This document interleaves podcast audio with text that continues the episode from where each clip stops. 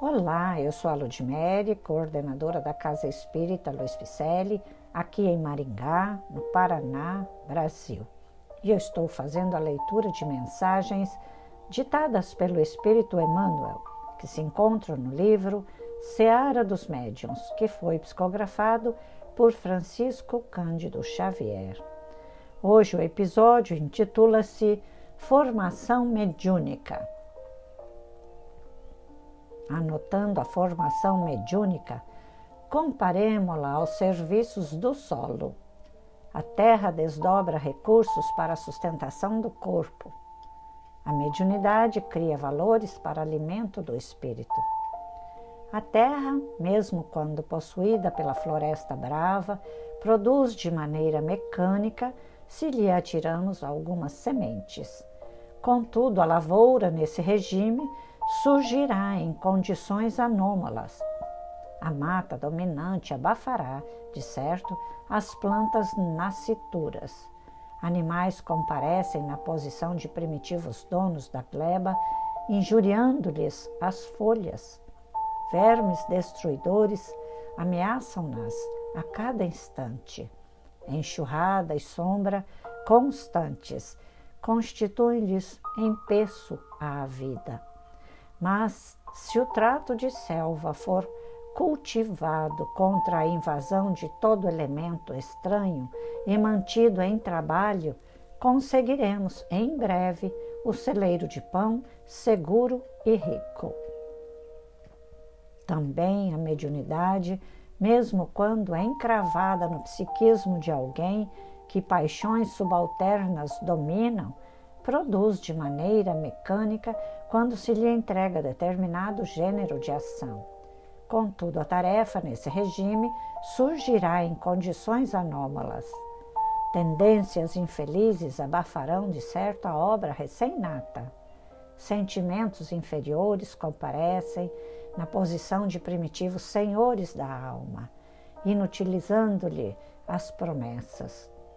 Agentes da discórdia ameaçam-na a cada instante. Lodo moral e perseguição gratuita constitui-lhe empeço a vida.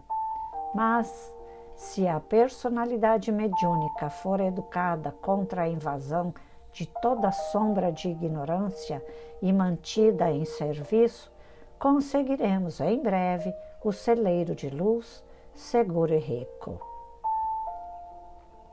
não há desenvolvimento mediúnico para realizações sólidas sem o aprimoramento da individualidade mediúnica.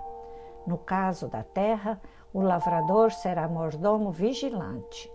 No caso da mediunidade, o médium será o zelador incansável de si mesmo. E médium algum se esqueça de que é na terra boa, abandonada, que a praga e a serpente, o espinheiro e a tiririca proliferam mais e melhor. Como está a sua mediunidade? Emmanuel foi muito feliz em nos ensinar sobre a nossa formação mediúnica e qual o caminho que devamos pegar, seguir. Além do caminho de Jesus Cristo, o caminho dos exemplos de Jesus, nós temos inúmeros livros, como este, Seara dos Médiuns, como tantos outros da codificação kardeciana, também inúmeros cursos que a CELP também tem feito para simplesmente auxiliar a todos aqueles que têm do mínimo resquício de mediunidade até as mais ostensividades tarefas, vamos dizer assim, características de mediunidade.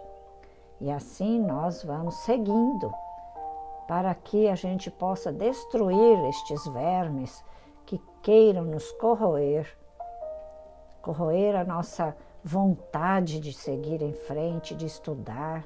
Né? A nossa mediunidade precisa ser educada, porque senão a preguiça pode vir, os sentimentos podem inferiorizar os nossos próprios sentimentos.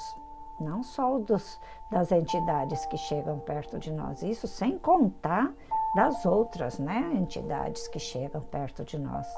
Mas principalmente estou falando de cada um de nós, da vontade que nós só ficamos na vontade de estudar, né? A nossa história aqui no plano Terra tem que ser bem escrita, né? Temos que ser aquele lavrador das sementes que Jesus vem plantando em nosso coração. E antes de nascer, antes de voltarmos aqui para o plano Terra, nós pedimos a mediunidade como uma ferramenta, não só como semente boa, mas uma ferramenta de trabalho para arar a nossa terra interior, inclusive para quitarmos certas certos débitos anteriores à nossa vinda para cá. E nada melhor do que trabalhar em prol da humanidade com este dom, com esta maravilha de sentimentos e de personalidade já adquirida, vamos dizer assim, em outras vidas ou mesmo nessa, para o bom caminhar dentro da doutrina. Porém, caso ainda não tenhamos arado essa terra, estudado a doutrina, vamos buscar. É para isso que nós estamos lendo aqui. Emmanuel faz essas reflexões do livro Seara dos Médios justamente para aprendermos.